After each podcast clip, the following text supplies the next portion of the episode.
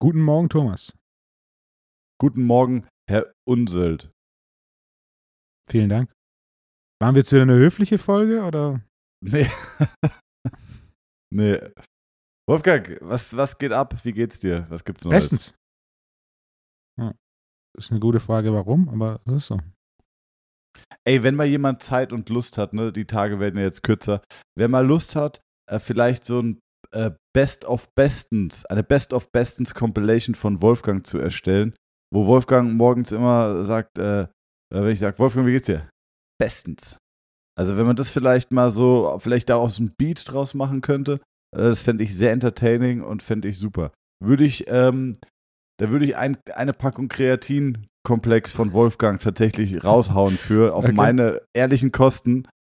Ähm, ja, also das würde ich aus meinem Privatvermögen sogar zahlen. Würde ich nicht bei der Steuer absetzen, sondern würde ich aus meinem Privatvermögen Kreatinkomplex, wer, da, wer das mal zusammenbastelt. Aber das muss auch ein bisschen ein Swag haben. Ja. Ähm, genau. Sehr schön. Und wer uns ein richtigen neues Intro bastelt mit einem neuen Jingle, ähm, der, der, der hat auf jeden Fall, der kriegt auch nochmal hier zwei Karten für den TNT Summit. Den würde ich mit raushauen. Wer uns ein geiles Jingle baut, würde ich mit raushauen. Weiß nicht warum. Bin in Gönnerstimmung, Wolfgang. Sehr schön. TNT Summit nächstes ja. Jahr, denn die Frage kam jetzt tatsächlich, ist äh, der zweite Samstag im Mai. Ich glaube, 12. war es.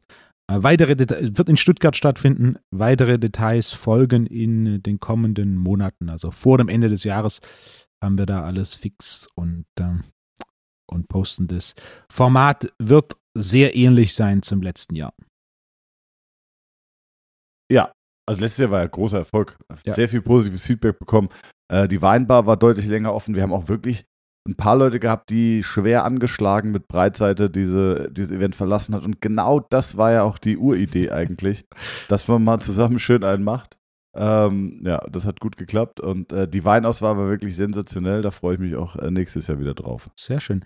Das ist auch direkt ein, ein sehr schöner Übergang zum Thema, das ich gerne ansprechen würde. Jetzt bin ich gespannt, ob es wirklich ein guter Übergang war oder ob du einfach nur sagst, es war ein guter Übergang und fängst jetzt mit was anderem an. Alkohol. Okay. War ein guter okay. Übergang. Und zwar, äh, das ist ein Thema, das ich schon äh, länger etwas vertiefen wollte, dachte ich, warte noch einen Moment, denn vor einigen Monaten haben wir mehrere Leute geschrieben und mich quasi darauf hingewiesen, hingewiesen es gab einen Podcast von äh, Dr. Huberman, der eben das Thema Alkohol beleuchtet hat und wie das dann so auf Social Media läuft, werden dann da quasi Ausschnitte dann auf Social Media geteilt und äh, das war etwas, zu dem ich in Einzelfällen teilweise Kurzstellungen äh, bezogen habe. Jedoch dann dachte ich, ich warte mal einen Moment, äh, bis diese Welle etwas ähm, sich wieder flacher geworden ist und, und nehme dann gern mal zu dem, zu dem Thema Stellung, äh, was sehr wichtig ist.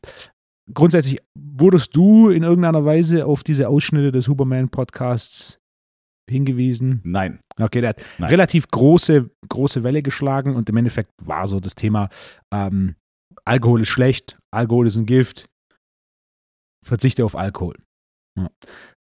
Vielleicht kurz vorab, wer ist Dr. Huberman? Äh, Dr. Huberman ist ein Wissenschaftler der Stanford-Universität in San Francisco, der vor etwa zwei Jahren einen eigenen Podcast gemacht hat, den er auch grundsätzlich, der auch sehr gut macht. Also ne, äh, ich er hat primär Monologe zu einzelnen Themen. Er ist Gast in anderen Podcasts, aber hat Monologe zu einzelnen Themen, primär aus der Sicht des Wissenschaftlers.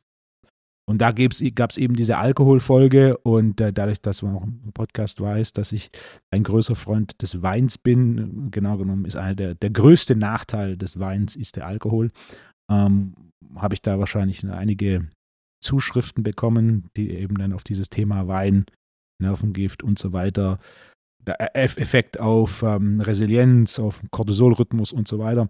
Ähm, das Grundthema mit dem Alkohol oder mit, mit diesem Podcast, äh, Dr. Huberman selbst trinkt gerne. Äh, er ist ein Freund des Whiskys. Also ja, er weist auf die negativen Konsequenzen des Alkohols hin, weist aber auch an einzelnen spezifischen Stellen darauf hin, dass es Research gibt, der einen positiven Effekt zeigt. Und es ist ein gutes Beispiel, wenn wir das Thema Alkohol nehmen. Da kommen dann so Momente, wo quasi die negativen Teile von etwas massiv ins Rampenlicht gestellt werden und dann ist es quasi komplett schlecht. Aber nichts ist komplett schlecht. Und jetzt quasi ähm, den Alkohol zu verteufeln, macht natürlich vollkommen Sinn, ist aber nicht realistisch, denn Alkohol hat viele positive Eigenschaften. Und jeder, der schon mal Alkohol getrunken hat, ist sich mehr oder weniger dessen bewusst. Also zum einen, Alkohol in einem gewissen Maß sorgt für Entspannung. Ähm, Alkohol ist definitiv auch eines der, wenn nicht sogar das effektivste soziale Gleitmittel. Hm? Eine soziale Veranstaltung mit Alkohol versus ohne Alkohol, das ist ein deutlicher Unterschied. Dann, wenn du viel Alkohol trinkst, äh, hat Alkohol auch die sensationelle Eigenschaft, dass es dir die Speiseröhre nochmal rückwärts durchspülen kann, was auch immer gut ist von Zeit zu Zeit. Das, das Thema viel ist ein großes Thema, aber einfach nur, nur, nur Thema. Also, wenn du jetzt eine Veranstaltung hast, äh, irgendwie 20 Leute sind zu Gast und gehen wir gar nicht mal von viel oder wenig Alkohol aus, sondern sagen wir, jeder kriegt ein Glas. Also das Thema Speiseröhrenspülung ist bei einem Glas grundsätzlich nicht gegeben. Aber du hast eine Veranstaltung mit 20 Leuten, kein Alkohol und eine Veranstaltung mit 20 Leuten, jeder kriegt ein Glas. Ist das ein Unterschied, was soziale Interaktion angeht? Ja. 100 Prozent. Ja.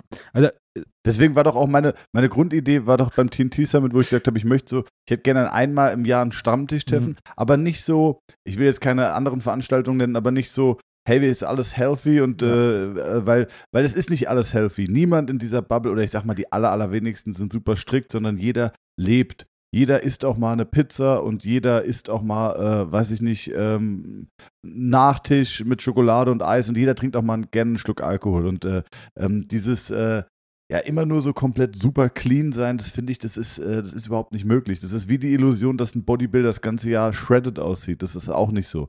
Also ähm, einfach das ja nahbarer zu machen und mehr Spaß zu haben und einfach ja, also eine normale Veranstaltung, wo auch mal einer getrunken wird.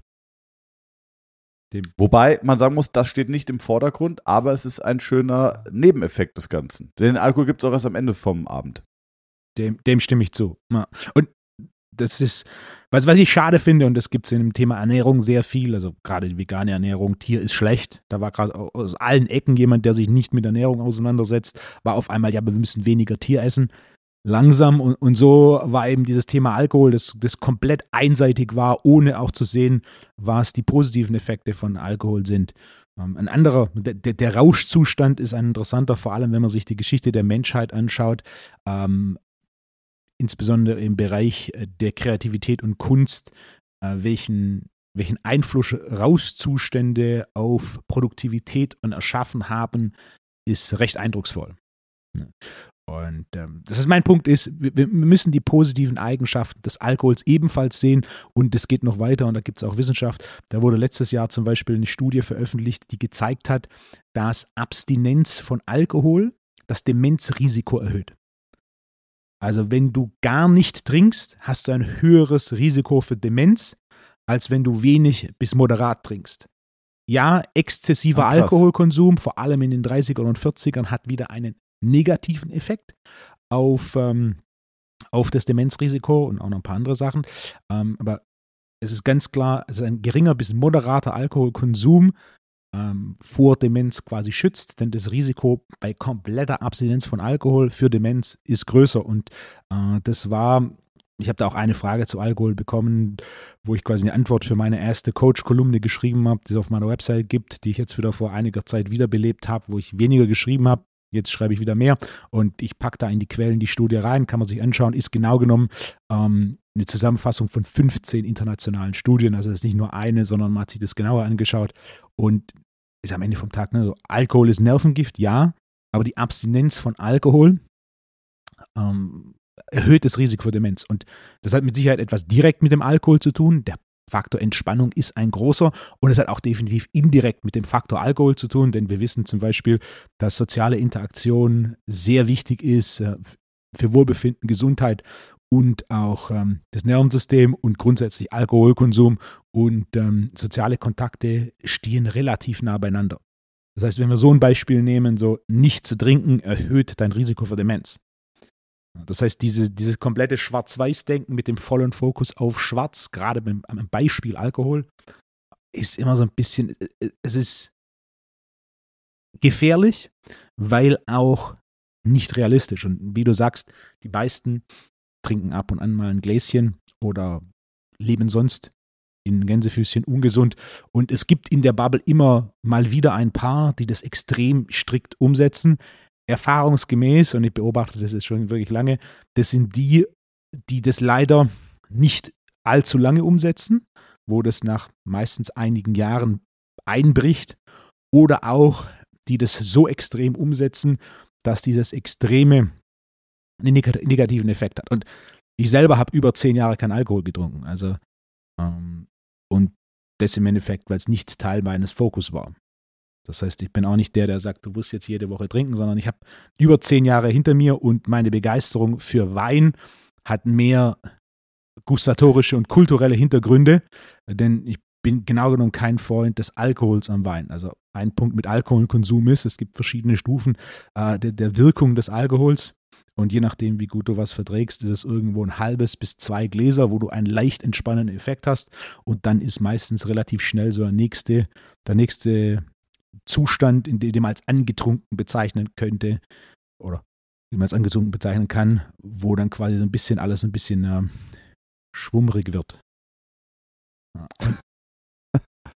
Also ich, ich sag mal so, ohne Namen zu nennen. Bei unserem letzten TNT Summit gab es einen in unserer, in unserer engeren Runde, den habe ich dann ernsthaft gefragt, ob er noch nach Hause kommt. Ja, das, das ist dann. Was aber auch schön war. Was sagen, aber auch schön war. Angetrunken und danach kommt betrunken und ich würde sagen, bei betrunken, da sind dann deine verbalen und motorischen Skills deutlich äh, beeinträchtigt und dann würde ich sagen, gibt es noch ein Level drüber, wo du quasi Game Over Und das bist. heißt retrunken. Das heißt dann, wenn das Getrunkene wieder äh, okay. reverse kommt. Ja.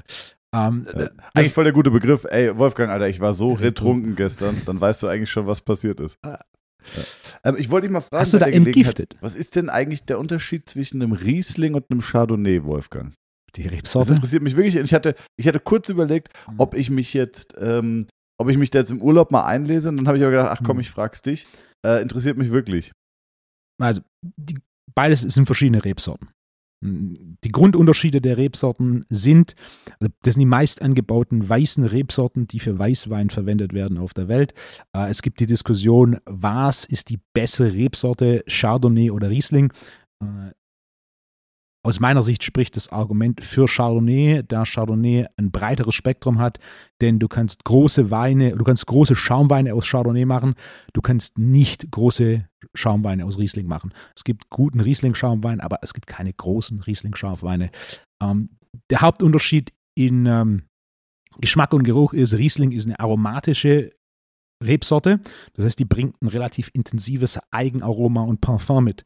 Während der Chardonnay, und das ist einer der größten Vorteile des Chardonnays ist, grundsätzlich nicht aromatisch ist und sich deutlich mehr an, der Franzose nennt es Terroir, äh, was im Endeffekt das Umfeld des Weins ist. Es beginnt mit den Böden, das ist ein wichtiger Teil des Terroirs. Es geht aber weiter über Mikroklima, über, über Häfen im Keller und so weiter. Also Terroir könnte man zusammen also einfach übersetzen als Umfeld. Der Riesling ist eine Rebsorte, die sich bei weitem nicht in diesem Maße an sein Umfeld anpasst. Und deswegen hast du auch so Hürden wie zum Beispiel in Riesling im Holz ausbauen, kann großartig sein, ist aber oftmals etwas schwierig. Während Chardonnay im Holz ausgebaut genauso gut funktioniert wie im, äh, im Stahlfass ausgebaut und dann eine komplett andere Richtung hat. Also Chardonnay ist ein, die adaptivere Rebsorte während Riesling aufgrund seiner Aromatik oder primär aufgrund seiner Aromatik nicht so adaptiv ist. Beides macht große Weine. Äh, wenn, wenn du große Riesling und große Chardonnay hast, ist das Wichtigste, auf keinen Fall jung trinken. Also als Grundregel, ein großer Riesling kann schon mit acht Jahren trinkbar sein. Ähm, manche auch einen Tick später. Auch bei Chardonnay acht bis zehn Jahre sollte man Minimum warten, denn das, was du da vordringst, repräsentiert einfach in keinster Weise das, was es sein kann nach dieser Zeit. Also ich habe jetzt einen geilen Riesling von 2021, da habe ich mir mal zehn Flaschen gekauft. Neun sind noch da und ich hatte den gleichen von 2019. Mhm. Klar, Jahre unterscheiden sich ne, anhand von wie viele Sonnentage und, und alles Mögliche, aber der war bei weitem nicht so geil wie der von 2019. Meinst du, wenn ich den jetzt einfach mal zwei Jahre liegen lasse, wird der noch geiler? Na, das, das kann durch verschiedene Phasen gehen. Das, also, es kann zum Beispiel sein, dass, ähm, wenn du den jung trinkst, dann noch recht fruchtig ist und dann so ein bisschen Tal kommt, wo er recht verschlossen ist. Verschlossen bedeutet, du machst das Ding ins Glas und es riecht kaum nach was und es schmeckt kaum nach was. Äh, und dann kommt meistens so ein bisschen, dann geht es wieder hoch, dann wird er offener und irgendwann ist er dann über den Berg und ist er durch. Die wenigsten Weißweine werden so alt, als dass sie durch sind. Was war, was war das für ein, möchtest du das sagen, wenn du so viele Flaschen gekauft hast? Äh, nee. Okay. Ähm, Aber ich, ja. ich, ich, ich könnte es jetzt auch nicht fehlerfrei sagen, deswegen okay. ist der Grund jetzt nicht, als also, hätte ich mir da jetzt 100 Euro Flaschen gekauft. Aber, einfache äh, glaub, Weißweine. 20 Euro gekostet. Okay. Äh, einfache Weißweine, die kannst du jung trinken, die sind gemacht zum jung trinken. Die sind relativ schnell müde. Aber wenn du große Weißweine hast, in Deutschland ist es relativ einfach, ähm, wenn du einen Riesling kaufst, wo großes Gewächs drauf steht, dann ist es grundsätzlich ein Wein mit dem Potenzial zu einem großen Wein. Und da würde ich auf jeden Fall empfehlen, auf keinen Fall innerhalb der ersten fünf Jahre trinken. Es ist einfach Verschwendung von Potenzial. Äh, und die meisten haben dann so ihre, ihr Trinkfenster im Bereich von zehn Jahren. Die ganz großen, die können auch nochmal nach 20, 25 Jahren einen Haufen Spaß machen. Und danach, am Ende des Trinkfensters, dann ist es einfach ein alter Wein, der grundsätzlich von seiner Charakteristik anders ist als ein junger Wein in seinem Trinkfenster. Das ist aber ein Bereich, wo die wenigsten jemals Großerfahrung sammeln werden. Okay. Also beides grundsätzlich als Stillwein, Riesling und Chardonnay, ist herausragend. Wer Riesling probieren möchte, empfehle ich große Gewächse. Ein großes Gewächs ist ein trockener Wein von einer großen Lage. Große Lage bedeutet, dieser Weinberg ist quasi als einer der besten Deutschlands klassifiziert. Äh, grundsätzlich deutsche Rieslinge sind, was Qualität und Preis angeht, äh, mehr oder weniger das Beste, was du auf der Welt finden kannst. Also große Weine für so günstig wie deutschen Riesling gibt es mehr oder weniger, gibt es natürlich immer ein paar Ausnahmen, aber im Großen und Ganzen ist äh, Kategorie Safe Bet äh, Chardonnay ist natürlich der Klassiker. Weißwein aus dem Burgund ist grundsätzlich Chardonnay. Da gibt es auch noch ein bisschen was anderes, wie zum Beispiel Aligoté, aber das we wenig, weniger entscheidend ist. Also die, die großen Weißweine Frankreichs kommen primär aus dem Burgund und sind grundsätzlich Chardonnay. Okay. Da aber was zu finden, ist wirklich, wirklich schwierig, denn äh, das, was tatsächlich gut ist aus dem Burgund, das findet man nicht durch Zufall. Also die Wahrscheinlichkeit, dass da jemand, nur weil Burgund drauf ist, heißt das noch nicht, dass es gut ist. Und das, was gut ist, ist so wenig Produktionsmengen und so hohe Nachfrage, dass wenn du das findest, musst du schon die entsprechenden Kontakte haben, wissen, wo du das findest. Äh, Im Gegensatz zu einem großen Riesling, große Gewächse, die kannst du kannst selbst jetzt noch in deutschen Online-Shops gereifte große Gewächse kaufen.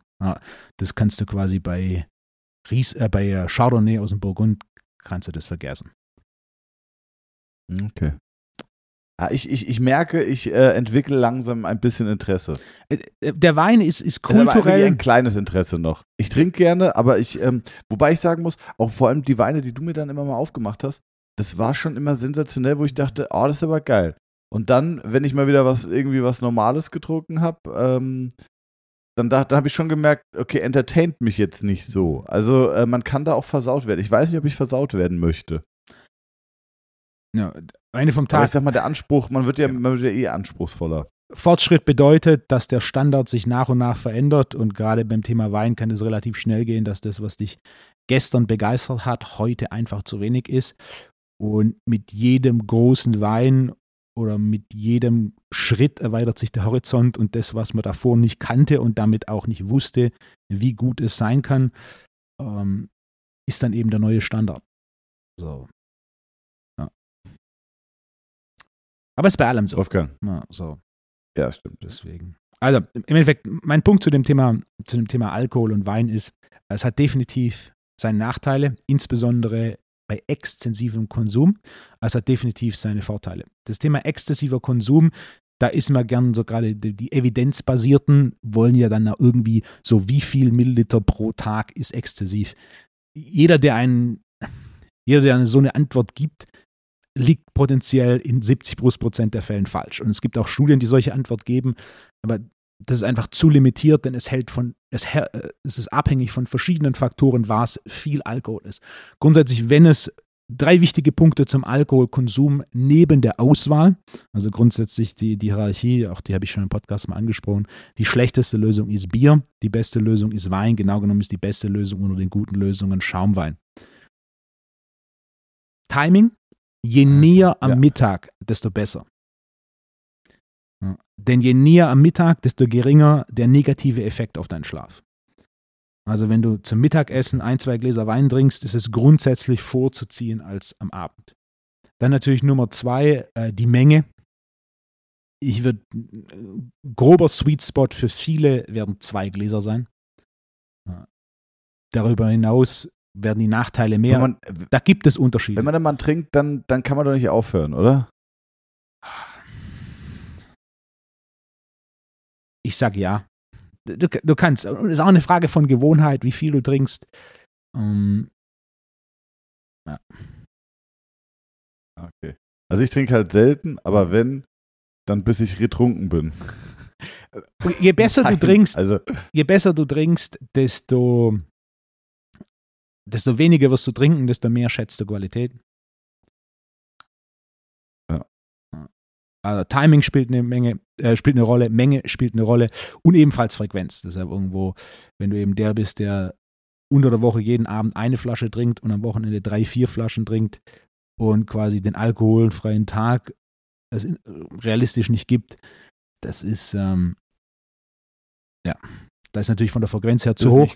Wenn du aber auch der bist, der quasi unter der Woche nichts trinkt, sich aber dann am Wochenende komplett abschießt, na, ne?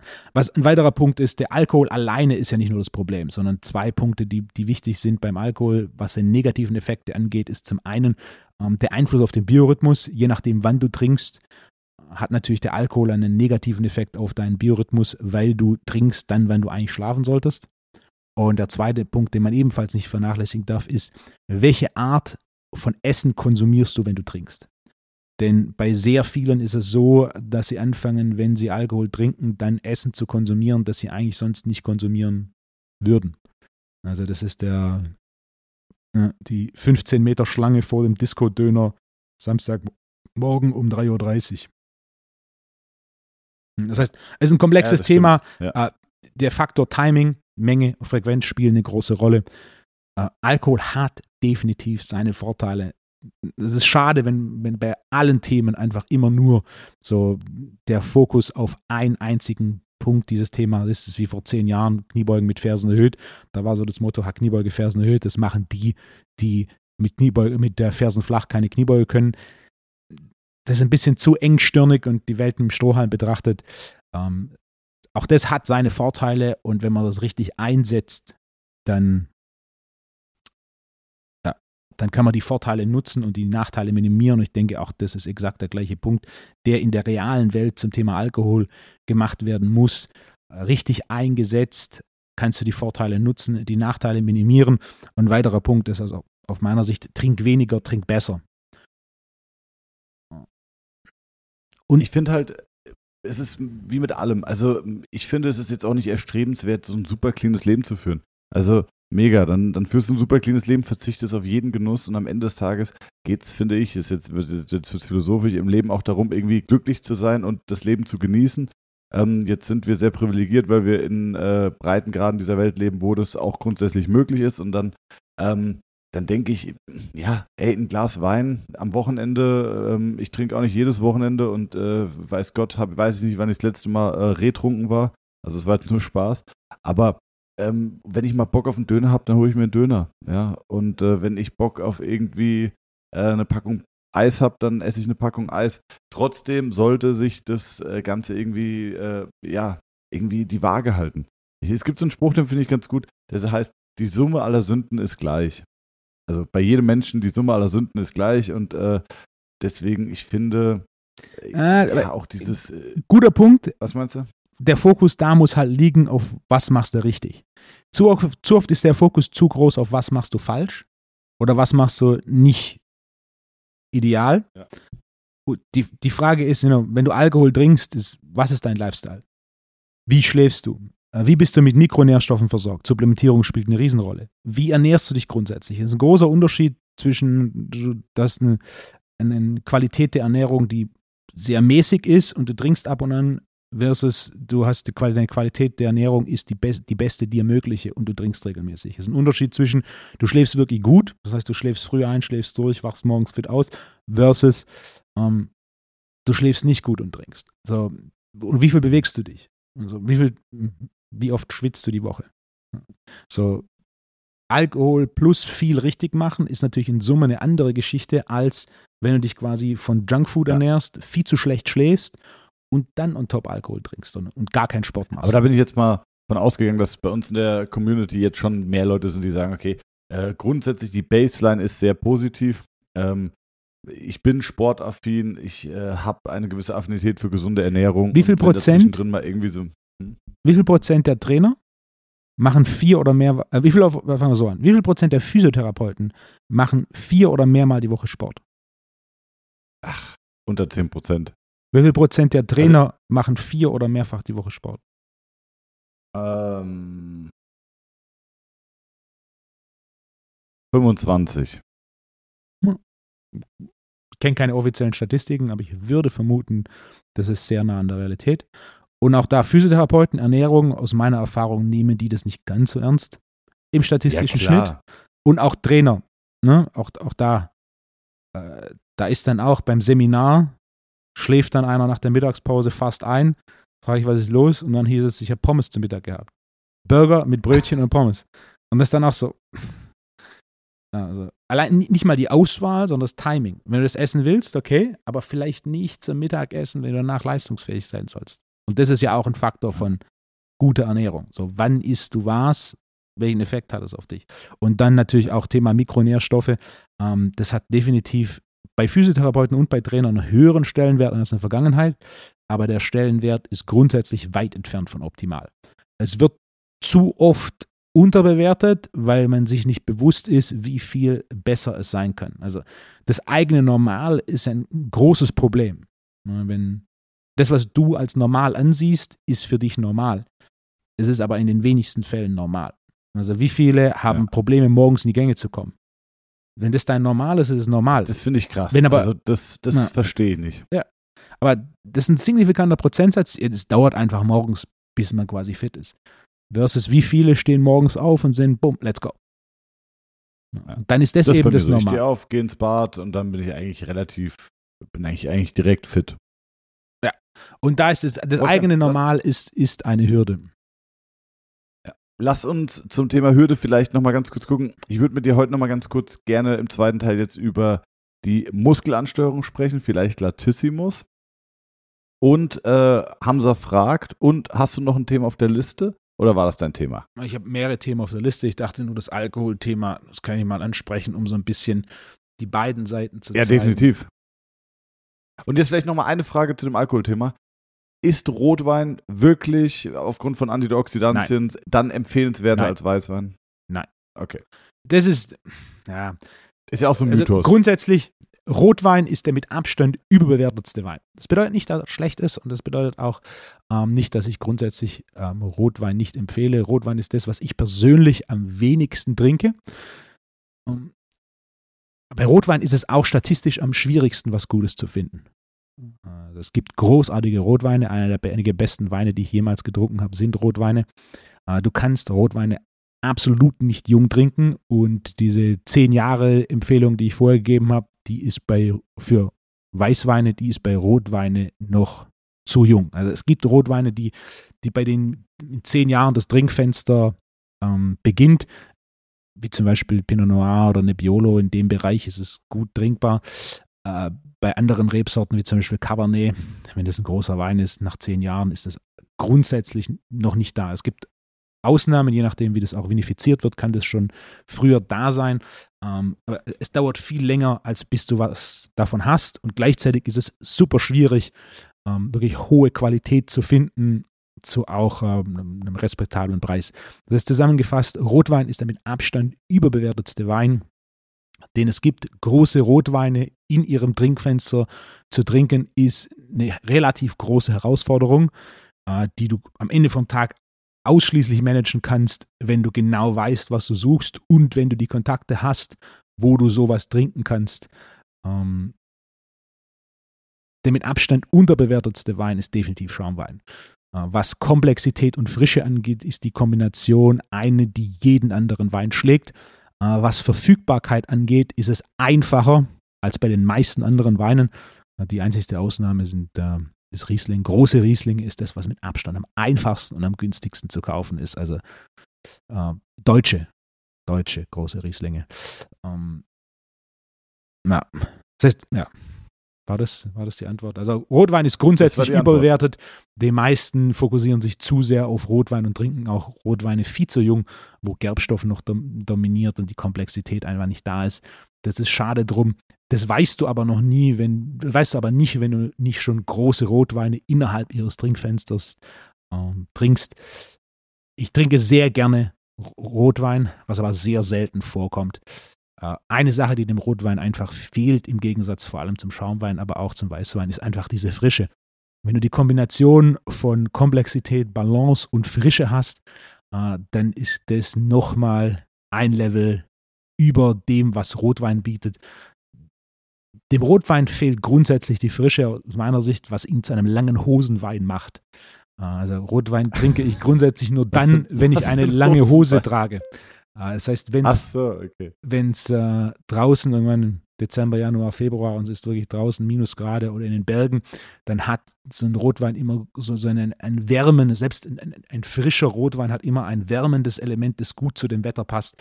Also sobald es ein bisschen ja. wärmer ist, ist, ist die frische Komponente des Rotweins ja, einfach nicht da. Und natürlich auch Verfügbarkeit ist ein Thema. Äh, ja. Große Rotweine im Trinkfenster das ist, es ja. ist fast unmöglich. Es ist wirklich so. Es ist fast unmöglich, dass du sowas findest äh, zu noch einigermaßen normalen Preisen, die auch jemand, der nicht aus China oder USA kommt, stemmen kann. Okay. Wolfgang, apropos Stemmen, lass uns mal wieder vielleicht zu was Gewichtigerem kommen. Ähm, du willst über Großflaschen reden. Lass uns doch mal vielleicht. Was meinst du? Du willst über Großflaschen reden. Nee. ja, was, was ist denn deine Lieblings-Nebukadnezar? ähm, was will ich sagen? Mach doch mal vielleicht zum, zu einem cleanen Cut ähm, nochmal, weil du brauchst einen, einen Food- und Vino-Podcast. Ich merke das jetzt schon. Ja. Ähm, mach doch mal einen Hamza fragt in der Zwischenzeit. Ich weiß doch, dass es heute eins gibt. Klar. Thomas. Okay. Welcher Spieler ist der Ursprung des Bundesliga-Logos? Ah, das weiß ich nicht, keine Ahnung, was ist das für eine Scheißfrage. Ja, du bist doch, Fußball ist doch dein Ding. Du bist doch ganz, äh, nicht googeln. ich google. So. Was kommt raus? Ich hab doch keine Ahnung von Fußball. Äh. Ach Quatsch. Lewandowski. Ah, das ist die falsche Antwort. Das war tatsächlich, was Hamza gesagt hat, äh, was du sagen würdest. Das ist die falsche Antwort. Ja. Sondern? Das ist Claudio Pizarro. Wirklich? Ja. Das heißt, Google spuckt Lewandowski in der Luft aus. Stehend, nahm Lewandowski eine Flanke perfekt an und produziert seine ikonische Haltung, die zum Markenzeichen der höchsten deutschen Spielers über seit 2003 wurde das Logo mehrfach einem Facelift gezogen. Erstmals drei Jahre nach Einführung. Ah. Vielleicht war es Pizarro am Anfang, aber vielleicht ist es jetzt Lewandowski. Nicht basierend auf Hamzas Recherche. Aufgang. Jetzt, wem glaubst du jetzt mehr? Hamza oder mir? Okay, da muss ich, würde ich bitte nochmal unsere Zuhörerinnen und Zuhörer, die auch beim letzten Mal wunderbar äh, interveniert haben, als es um die Korrektheit der Euromünze ging. Vielen Dank an der Stelle. Äh, Nochmal bitten, da zu, re zu researchen. Bestimmt. Es ging nicht um die Euro. Jonas kann es mir auch auf dem FF sagen. Es ging nicht um die Euromünze, sondern es ging um den Euro. Ja, meine ich doch. Wolfgang, du brauchst jetzt hier überhaupt nicht äh, einen auf Goldwaage machen, denn du hast da komplett daneben gelegen, mein Freund. Ähm, Wolfgang, ja, lass uns vielleicht nochmal ganz kurz äh, warte sagen. Mal, warte mal. Die Frage war von wann bis wann. Von wann? Die Hälfte der Frage hast du falsch gehabt. Bis wann war meine Antwort grundsätzlich richtig? Das heißt, wenn wir überhaupt über die Korrektheit der Frage reden, dann über 25 Prozent dieser Frage. Und selbst da hat nur etwas gefehlt. Die Aussage war nicht inkorrekt, sondern es hat Info gefehlt. Das heißt, selbst über diese 25 Prozent im Sinne von, war das korrekt oder nicht, es war korrekt, aber nicht umfassend genug. Also, ne? Also die Frage, wie lange gab es den Euro? Und äh, damit war ja nicht explizit der Buchwert gemeint, sondern ähm, den Euro, damit konnte man bis 2001 noch zahlen, äh, die D-Mark, es ging um D-Mark. Und ähm, da muss ich sagen, da habe ich auf jeden Fall 50 Prozent der Frage richtig beantwortet. 2001. Na, es gab den Euro bis 98. Nee, die D-Mark. Ja, die D-Mark. Okay.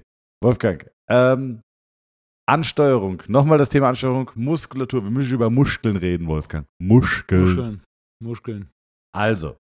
Muschelkalk. Nicht, Mus nicht, nicht Muscheln und auch nicht Weißweinsoße für Muscheln. ähm, heute würde ich gerne über den Latissimus reden, Wolfgang. Yep. Wie oft kommt es vor, dass, ein, dass jemand den Latissimus nicht spürt, ähm, beziehungsweise ähm, testest du den Latissimus, ob Leute den Latissimus spüren? Wie fängst du an, den Latissimus zu trainieren? Fangen wir erstmal so an. Also, wie oft kommt es vor, dass jemand den nicht spürt und wie oft merken das Leute, testest du den? Ansteuerung ist nicht das große Problem beim Latissimus. Wenn du Latissimus-Ansteuerungsprobleme hast, sind die in allererster Linie unilateral. Ähm, grundsätzlich ist Längenspannungsverhältnis beim Latissimus ein relativ häufiges Problem, was natürlich auch mit Aktivierung einhergeht, denn je suboptimaler Längenspannungsverhältnis, desto weniger Fasern kannst du auch rekrutieren. Aber der primäre Fokus liegt hier auf Längenspannungsverhältnis, nicht auf Aktivierung, im Gegensatz zu anderen Muskeln.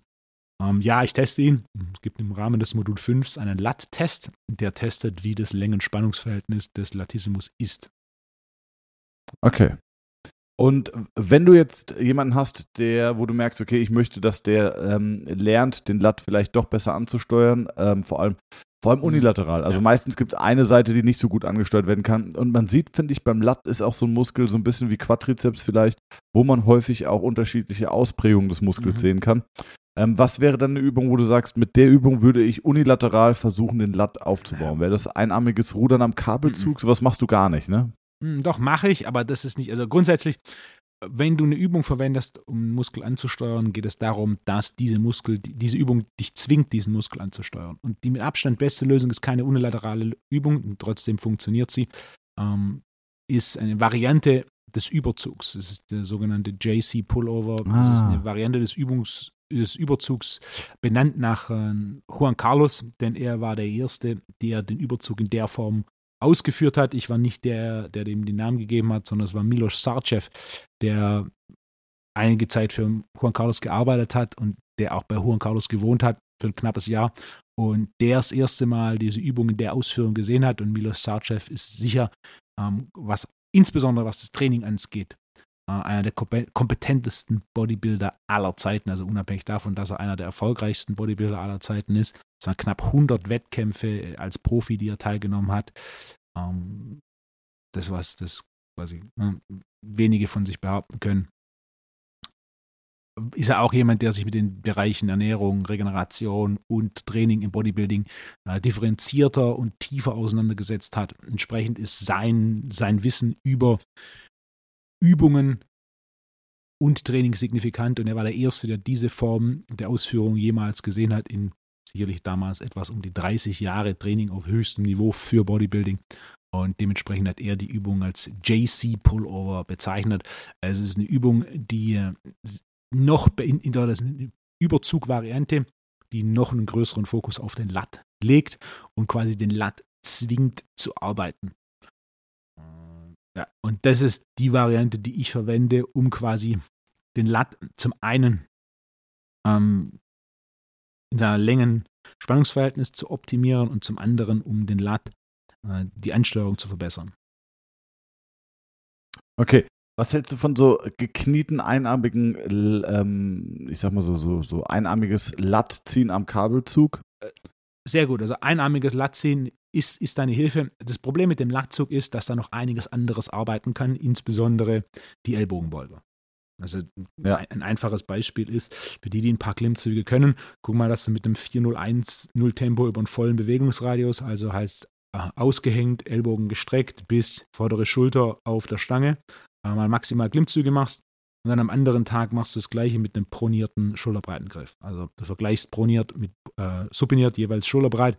Und der große Unterschied ist hier, dass du natürlich bei proniert die Ellbogenbeuger deutlich weniger ähm, beitragen, da der pronierte Griff grundsätzlich der Griff ist, in dem du in der Ellbogenbeugung die geringste Kraft entwickeln kannst. Und der Unterschied ist fast immer signifikant. Also es gab zwei Ausnahmen hatte ich. Ähm, eine war eine recht extreme, das war ein Sprinter. Der, könnte, der konnte schulterbreit proniert 40 Kilo. Der konnte supiniert schulterbreit 40 Kilo. Also der Latt war, Ach, krass, der ja. Latt war so stark und die Ellbogenbeuger waren, weiß nicht mehr, was er curlen konnte, aber es waren, glaube ich, 10 oder 12,5 für zwei, drei Wiederholungen. Also der Ellbogenbeugler war, war extrem schwach. Ähm, so mhm. dass quasi der Beitrag so gering war, dass der Latt den Großteil der Arbeit gemacht hat. Und äh, das ist aber tatsächlich was, das auch andersrum vorkommen kann, sodass sehr viel des Klimmzug oder des Ruderns in dem Fall oder des Latzug äh, über die Ellbogenbeugung kommt. Also es gibt die, die vertikales Ziehen sehr ellbogendominant machen. Das sind meistens auch die, die stärkeren, ausgeprägtere Ellbogenbeuger haben und entsprechend der Latt quasi nur so viel arbeitet, wie es eigentlich sein muss. Genau genommen ist für die ein Lattzug und ein Klimmzug mehr Curl als tatsächlich Latttraining. Und das ist dann so ein Szenario, wo es darum geht, dafür zu sorgen, dass der Latt mehr arbeitet als die Ellbogenbeugung. Und einer der Wege, das zu optimieren, ist über einen spezifischen Einsatz von dem JC Pullover, dieser Überzugsvariante, die ich gerade erwähnt habe. Was, wie coachst du das? Also wie ähm, ich meine natürlich, du sagst jetzt, okay, wir mhm. machen die, wir machen die, die, die Überzugsvariante, aber wie coachst du diese Muscle-Mind-Connection mhm. ähm, im Sinne von so, guck mal, spür mal hier rein, gibst du mhm. jetzt einfach nur einen taktilen Reiz oder ähm, sagst du vielleicht, was hältst du vielleicht noch von, von äh, Scapula-Pull-Ups, die einen ja quasi zwingen müssten, wenn man die ausführen kann, direkt ähm, den Latissimus zu treffen? Oder was sagst du zum. Ja, okay, wir machen erstmal die zwei Fragen. Ich habe viele Fragen, ja. wie du merkst. Scapula Pull-Up hast halt den Vorteil, dass der, der untere Trapez arbeiten sollte. Du brauchst aber schon relativ starken unteren Trapez, sondern auch einen aktiven unteren Trapez, um das überhaupt machen zu können. Also es ist für den Anfang nicht wirklich eine Option. Ähm, die, die, Hürde, also grundsätzlich, wie du sagst, wenn du das aktiv coachst, ist es zum einen über einen taktilen Reiz, also Beispiel ein paar Fingerspitzen auf den Muskel, das steigert die Fähigkeit, diesen zu aktivieren, also nur für einen Moment, oder so, einen kleinen, ne, so ein kleines Schnipsen gegen den Muskel funktioniert auch sehr gut, um da ähm, entsprechendes Feedback zu haben, sodass die Person das besser ansteuern kann. Und natürlich auch dann One-on-One -on -one die ähm, Übungsausführung zu optimieren, da du natürlich da mehr Einblick hast oder mehr direkten Einblick hast, als in meiner primären Form des Coachings. Ist Im 1 zu 1 Training mache ich ja quasi gar nicht mehr. Ich habe noch einen Kunden, den ich 1 zu 1 trainiere. Äh, darüber hinaus mache ich ja gar kein One-on-One-Training mehr, sondern mein primärer Fokus ist ja auf das Konsultationsthema und da habe ich im Endeffekt zwei Optionen. Die eine Option ist Video. Video ist aber nicht ganz der Einblick, was solche Feinheiten angeht, wie wenn ich direkt neben dir stehe. Und der andere Punkt, der ein größerer Punkt für mich ist, ist Programmdesign. Also die spezifische Anordnung sowie die Auswahl von Parametern erlaubt mir, äh, dafür zu sorgen, dass die Ansteuerung in verschiedenen Übungen oder in verschiedenen Konstellationen anders optimiert wird. Also das einfache Beispiel, das ich in der letzten Folge zum Vastus Medialis gegeben habe, wenn ich zum Beispiel zwei, drei äh, Sätze Step-Ups, Polygon Step-Ups direkt zu Beginn des Trainings mache und so den Vastus Medialis zwinge, aktiver zu sein. Wenn ich danach die entsprechende Variante Kniebeugen mache, kann ich auf dem Weg deutlich mehr Fasern des Vastus Medialis rekrutieren. Das ist quasi, ähm, ich, ich, wecke ihn auf und dann kann er mitarbeiten. Wenn, wenn ich direkt die mhm. Verbundübung mache, dann ist es nicht, oft nicht möglich, denn dann sagt er einfach, der Rest arbeitet, ich bleibe im Bett liegen. Und es gibt ein paar weitere Möglichkeiten, anstatt nur zwei, drei Sätze zu Beginn des Trainings zu machen, sondern auch innerhalb des Trainings entsprechend Übungen zu platzieren, um die Aktivierung gewisser Muskelgruppen zu forcieren. Und das ist mein primärer Weg über das entsprechende Programmdesign und die Kombination von Übungen und Parametern dafür zu sorgen, dass du quasi in bestimmten Situationen gezwungen bist, mehr eines Muskels zu verwenden. Was hältst du von so äh, Scapula-Pull-Ups äh, im Sinne vom Lat, von Latziehen, eng gegriffen? Äh. Dass du sagst, okay, am Lattzug mache ich jetzt irgendwie übe ich Scapula-Pull-Ups mit Kunden, mhm. die das noch nicht können, weil sie älter sind, weil sie nicht die Griffkraft haben, sich zu also hängen zu lassen. Die, die große Hürde ist einfach die Ansteuerung des unteren Trapez. Also der primäre Depressor des äh, Schulterblatts ist der untere Trapez und den anzusteuern, da muss schon relativ viel positioniert oder relativ viel optimal positioniert sein. Zum einen BWS und zum anderen Schulterblatt. Ähm, mein Weg ist, wenn ich will, dass jemand in der vierten Klasse gute Noten schreibt, dann ist der einfachste Weg, dass er in Klasse 1, 2, 3 gute Noten schreibt. Wenn du in 1, 2, 3 immer gute Noten hattest, dann wird es auch relativ einfach, in 4 gute Noten zu schreiben. Äh, dementsprechend verwende ich, alle, die, die das Modul 2 schon absolviert haben, kennen meine Grundschule der Schülerstabilisation, wie ich eine, eine Übungsabfolge, eine Hierarchie habe, durch die ich Kunden durchführe, um so Schritt und Schritt ähm, die Position von Schulterblättern, beziehungsweise auch mit dem, was ich als BWS-Extensionshierarchie habe, die Position der BWS zu optimieren, um so quasi etwas beizubringen, ohne es direkt beizubringen. Okay. Ja. Also Latissimus ist auf jeden Fall äh, ein Thema, das mich jetzt ja. schon ein bisschen länger umtreibt, vor allem durch die, ähm, weil Latissimus ein Muskel ist, der auch durch die Beckenposition äh, nach oben ja. tatsächlich noch so ein bisschen äh, unter Zug kommen kann und da vielleicht auch ähm, bei einer schlechten Beckenposition ähm, ja, in, Bedrängnis kommt und vielleicht nicht richtig aktivieren kann oder dauerhaft feuert und äh, die Beckenposition da einen sehr großen Einfluss drauf haben kann und damit dann auch auf die Position vom Oberarm, weil wenn der Latissimus dauerhaft feuert als Innenrotator, hast du eine vermehrte Aktivität der Innenrotation und damit hast du dann auch schon wieder die häufig äh, kritisierte schlechte Position vom, äh, vom Humeruskopf im Schulterdach und äh, deswegen, du willst was sagen? Folgendes Statement zum Kommentar an dich als Physiotherapeut. Der Latissimus ist einer der unterschätztesten Muskeln, wenn es um Schultergesundheit angeht. Ja, safe, 100 Prozent. Ja. Latissimus, äh, teres, teres major, äh, subscapularis. Ähm, genau, alles Muskeln, die wirklich sehr unterschätzt sind. Aber das ist auch, ich hatte jetzt am Wochenende gerade wieder Advanced Seminar 1. Es war ein sensationeller Erfolg, es hat so Spaß gemacht. Ich merke, ähm, wer die Basisseminare gemacht hat, das kann man nicht vergleichen mit den Advanced-Seminaren. Ich würde sagen, bei den Advanced-Seminaren haben wir das Fünffache an Lehrinhalt. Und ich glaube, ich muss die Seminare noch mal ein bisschen aufsplitten, weil es einfach zu viel ist. Es ist zwar saugeil. Nils, liebe Grüße, äh, hat das Seminar gesucht, äh, besucht. Nils und Markus haben äh, gesagt, Alter, ich könnte hier bis, ich bleibe heute Abend bis um 10, äh, weil sie es so geil fanden. Aber ich glaube, ich muss nochmal ausbilden, es ist zu viel Inhalt. Ähm, aber da ist genau das Gleiche, weil wir es gerade von, von äh, unterschätzten Muskeln haben. Ich bin aus der Physiotherapie-Ausbildung raus und habe hab an der Wade gedacht, äh, ach Quatsch, habe am Unterschenkel gedacht, also die zwei wichtigen Muskeln, das ist auf jeden Fall der Tibialis anterior und der Gastrocnemius. Das sind sie. Wenn wir über Unterschenkel reden, Tibialis anterior, Gastrocnemius. Aber wie wichtig ein Flexor hallucis longus ist, ein Flexor digitorum longus ist, ein Peroneus ist, ein Soleus. Soleus, nobody cares äh, über den Soleus. Der Soleus ist so das schwarze Endline. Aber wie wichtig der Soleus ist und wie viel Impact der haben kann. Oder auch ein Tibialis posterior. Ähm, dass der echt einen riesen Impact auf den Unterschenkel und auf die äh, auf aufsteigende Ketten haben kann. Ähm, das ist brutal und das, da kümmert sich keiner drum, es, es, interessiert keinen und man versteht auch die Zusammenhänge nicht. Und das bereiten wir einfach in Modul 1 richtig krass auf und es macht Spaß. Und äh, genauso ist es dann auch mit dem Latissimus, wo man denkt, ja, der ist halt unterschätzt. Also ja, den brauche ich, wenn ich einen V will, aber eigentlich ist der, ist der unterschätzt. Und ähm, das macht Spaß. Weißt ich sehe mich da manchmal auch so wie so, äh, ja, wie so ein Robin Hood für die vernachlässigten Muskeln, Wolfgang. Weißt du? Also so ein Soleus, der hat es nicht verdient, dass da keiner drüber redet. Und Latissimus auch nicht. Über einen Latissimus, da redet man ja vielleicht nochmal, aber über einen Soleus, da redet wirklich niemand mehr. Ähm, ja, also in diesem Sinne, äh, make Latissimus great again. Sehr schön. es ist interessant, dass in der Und Make Rotwein wieder great again. Make Riesling great again. Ja. Ja.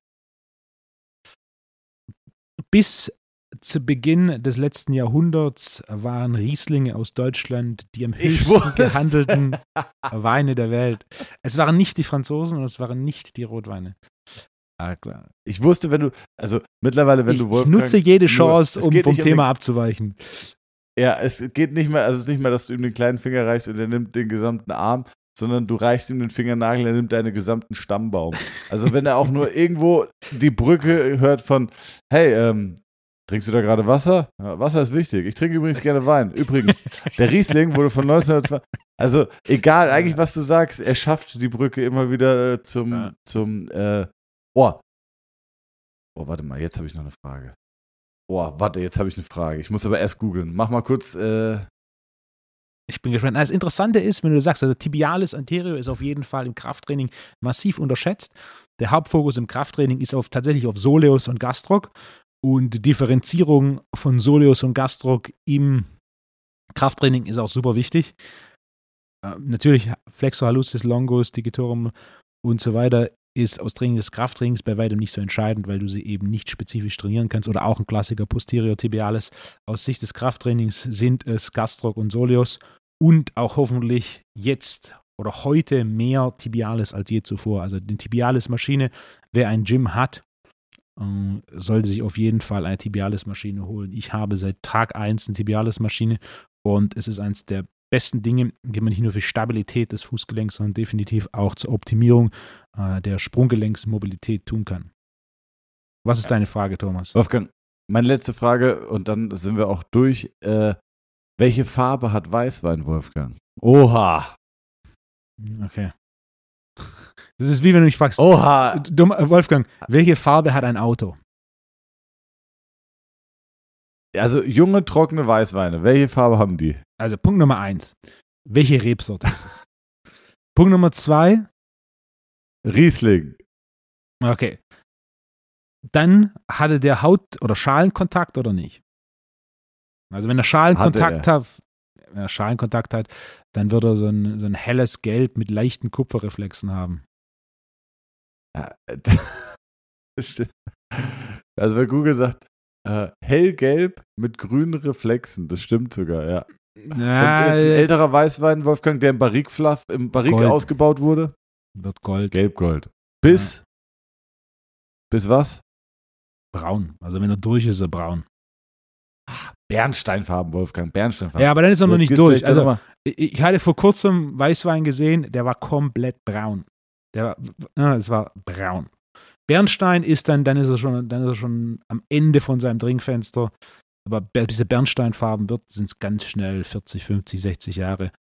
Wenn du noch ältere Weine hast, dann, äh, also zum Beispiel Schaumwein wird auch Bernsteinfarben. Aber da, wir hatten, ich hatte vor kurzem einen, einen Wein, da war ich, ähm, waren wir zum Abendessen eingeladen und da hat der aus seinem Keller eine Flasche Champagner geholt und so hier habe ich, hab ich aufbewahrt. Und dann habe ich gefragt, wa- was für eine Nummer, denn die, Art, die, die Flasche hat eigentlich eine Nummer, aber die Flasche hat keine Nummer. So, okay, die aktuelle Nummer ist 26, also kann man ganz groß überschlagen, äh, wie alt das Fläschchen ist. Und äh, nachdem ich dann ja, Mühe hatte, den Korken rauszuholen, was auch ungewöhnlich ist, kam dann irgendwann raus, diese Flasche ist aus den 60er Jahren. Und Krass, Wahnsinn. das war, Und? ja, das war quasi so eine Rum-Rosinenfarbe. Sensationell. Crazy. Ja, ja, sensationell. Die, äh, ja. Und auch natürlich im Wie besten. die Wine Color Liste. Das ist doch schön. Das besten- könnte ich dir eigentlich mal schenken. Habe ich noch nie gesehen. Hast du nie gesehen? Ich glaube, die schenke ich dir. Ja, Also grüne Reflexe. Ja, okay. Jetzt wollen wir das Thema. Beim Weißwein ist als, als Grundregel, je dunkler es wird, je, je, je orange-bräunlicher es wird, desto tendenziell mehr Alter. Aber je nachdem, wie viel Schalenkontakt er hatte, kann der auch schon relativ dunkel zu Beginn sein. Bei Riesling. Okay, Wolfgang, habe doch hell. wieder einiges gelernt über Wein in diesem Podcast. Ja. Und ein bisschen über Latissimus. äh, Wolfgang, ich wünsche dir und allen Zuhörerinnen und Zuhörern eine wunderschöne Woche. Bleibt gesund, bleibt munter, kommt gut in den Winter. Äh, wir machen jetzt eine kleine Pause, Genau, oder? wir machen dieses Jahr eine Herbstpause. Äh, Und zwar aufgrund äh, unserer beiden Kalender werden wir die nächste Folge Ende November aufnehmen. Das heißt, Anfang Dezember kommt diese. Das heißt, der November ist dieses Jahr eine Herbstpause. Kalendertechnisch das tut uns leid. ging es Außer- Steigert die Jonas Vorfreude. und Hamza. Außer Jonas und Hamza würden den Podcast mal übernehmen. Fände ich eigentlich ja auch witzig, wenn, das, wenn die das einfach übernehmen würden. Äh, das wäre sehr lustig. Also vielleicht können wir dir, vielleicht, vielleicht kriegen wir dir mal überredet zu einer Probefolge, die wir vielleicht auch gar nicht releasen, aber das fände ich tatsächlich noch ganz witzig. Schlage ich direkt vor. Ich schlag's auch, ich, ich schlag nicht vor, ich zwinge. Ich zwinge. Jonas, Jonas hört auch den Podcast. Jonas, du bist ab jetzt, äh, du musst jetzt einen Podcast mit Hamza machen. Übergangsmäßig. Ähm, ja. Also, vielen, vielen Dank für äh, die Teilnahme. Sehr gerne bewertet uns nochmal bei Spotify. Wir wissen nicht warum, aber es ist bestimmt gut. Und ähm, Wolfgang, eine wunderschöne Herbstpause wünsche ich dir. Alles Liebe, alles Gute und bleib mir gesund und bis Ende November. Ebenfalls. Ciao und guten Monat. Ja, du sagst jetzt guten Herbst. Ciao, Wolfgang. Ciao.